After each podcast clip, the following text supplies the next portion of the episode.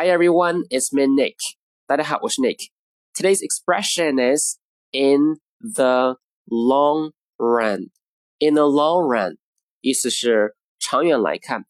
举个例子，Buying the house is a big expense at first, but in the long run, it's cheaper than paying rent. 买这套房子一开始是个大的开销，但长远来看呢，比付房租更便宜。All right, that's it for today. Talk to you next time. Bye, guys.